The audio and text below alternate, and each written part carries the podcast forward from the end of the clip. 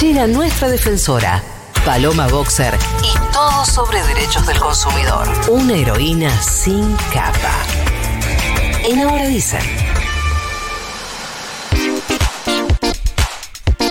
Palo, querida, buen día, ¿cómo te va?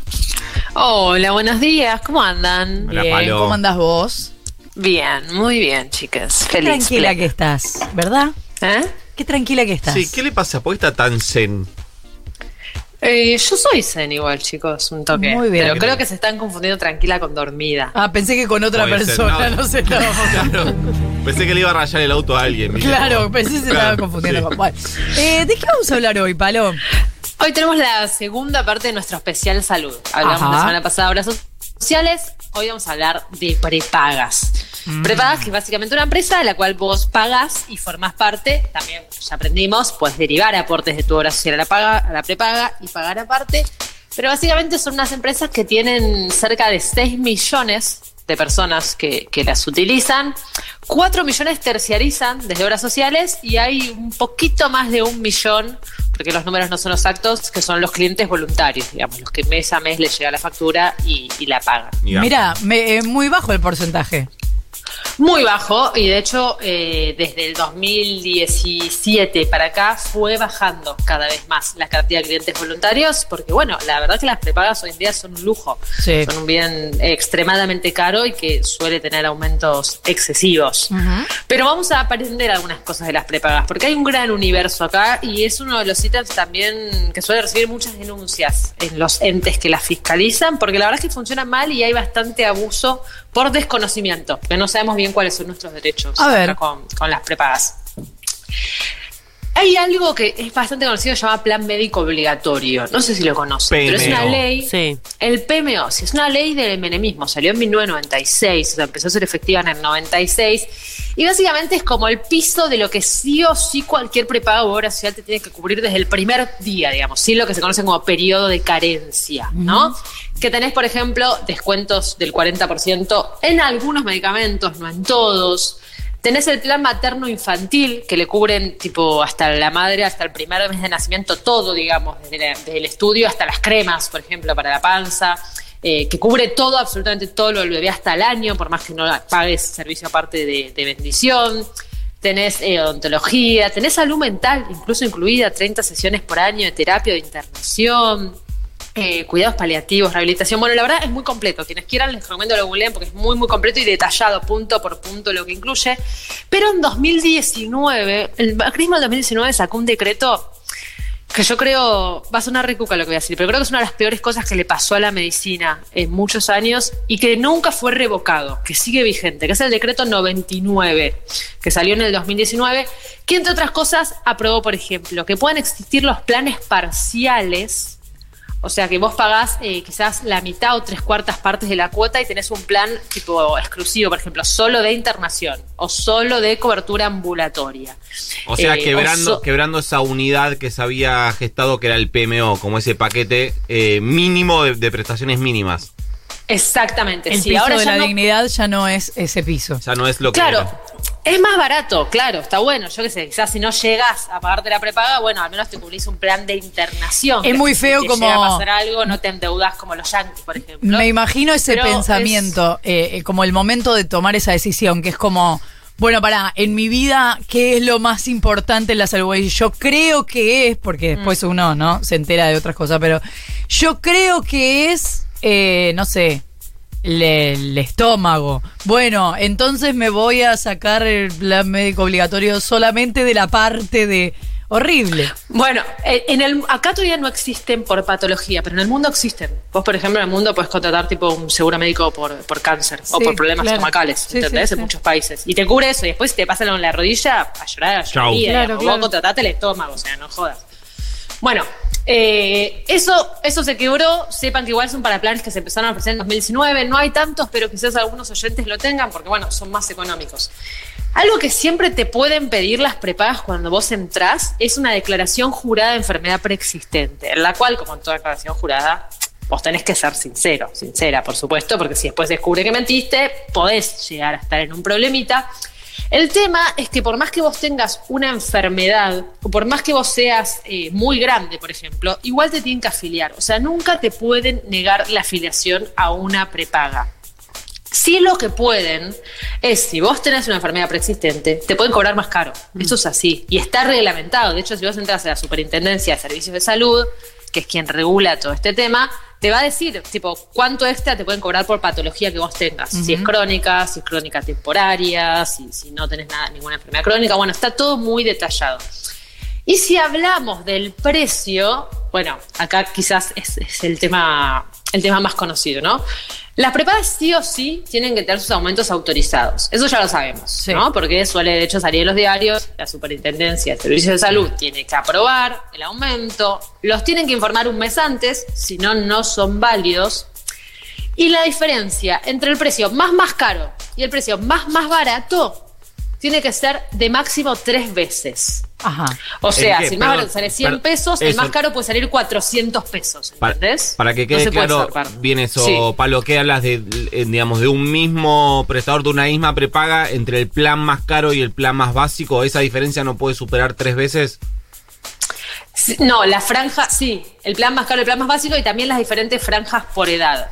Porque claro, vos según a qué edad contrates la obra social, la prepaga, te Sí. pueden cobrar más caro. Si vos la contratás a los 18 años, te van a cobrar un monto. Si vos la contratás a los 60 años, Claro, no es todos los planes de la prepaga, es el plan específico para vos, Claro. el más barato y el más caro. Dame exactamente. cuenta que por mi edad, Gracias, por mi edad, que es 40, Sí. mi prepaga me hace un descuento del 50% del total.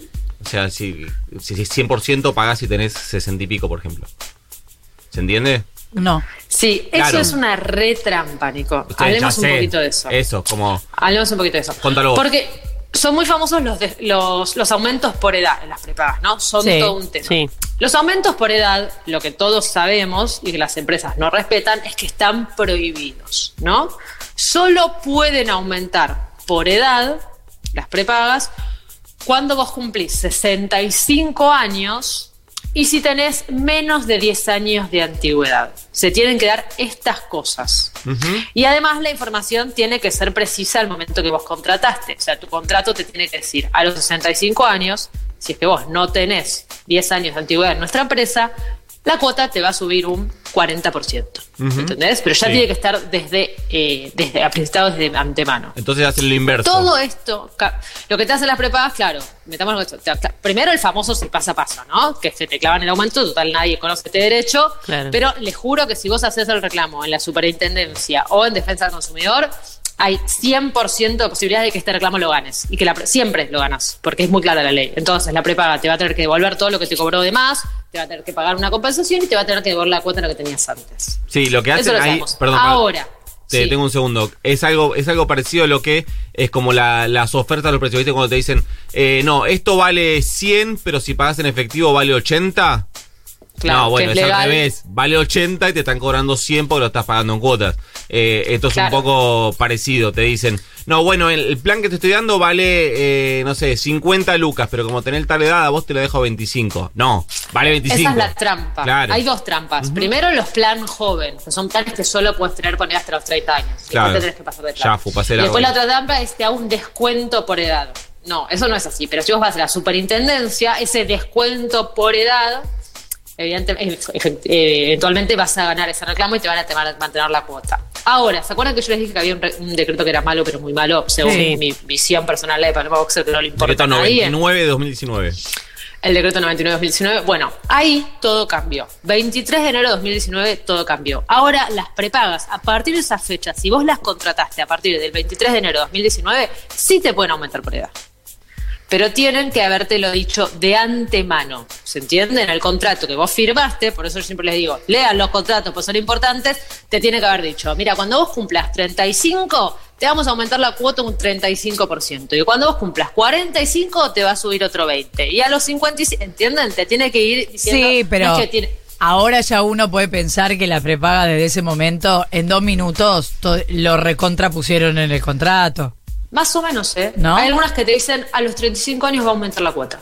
No, no, man, me tenés que decir cuánto va a aumentar. O sea, no funciona ah, así. ok. En la precisión. La precisión, necesitamos cosas explícitas, porque si no es explícito se engaña al consumidor y entonces el reclamo lo podés hacer y probablemente lo ganes. Bien. Si contrataste antes del 23 de enero de 2019, seguro que vas a ganar. Si contrataste después, bueno, ahí hay un poco más de gris, pero también creo que Defensa del Consumidor había sacado unas estadísticas igual generales, ¿no? Hace unos años, pero que decían que el 75% de los reclamos con las prepagas incluso se suelen solucionar en la estancia de mediación prejudicial, ¿entendés? Como que ni siquiera llegan a juicio, como que las prepagas saben todas te van a aumentar a los 65 años. Pero si vos le metés el, el, el, el reclamo o el amparo, se van a ir marcha atrás. como un si pasa, pasa. Claro. La, la cagada es que la mayoría de las veces suele pasar Pasa. porque la gente no, no hace el reclamo. Eh, reclamos en la Superintendencia de Servicios de Salud, que se vengo nombrando mucho, cualquier problema, lo pueden hacer online. Esto es algo muy bueno que salió incluso antes de la pandemia. En la página vieron argentina.gov con belarga.ar.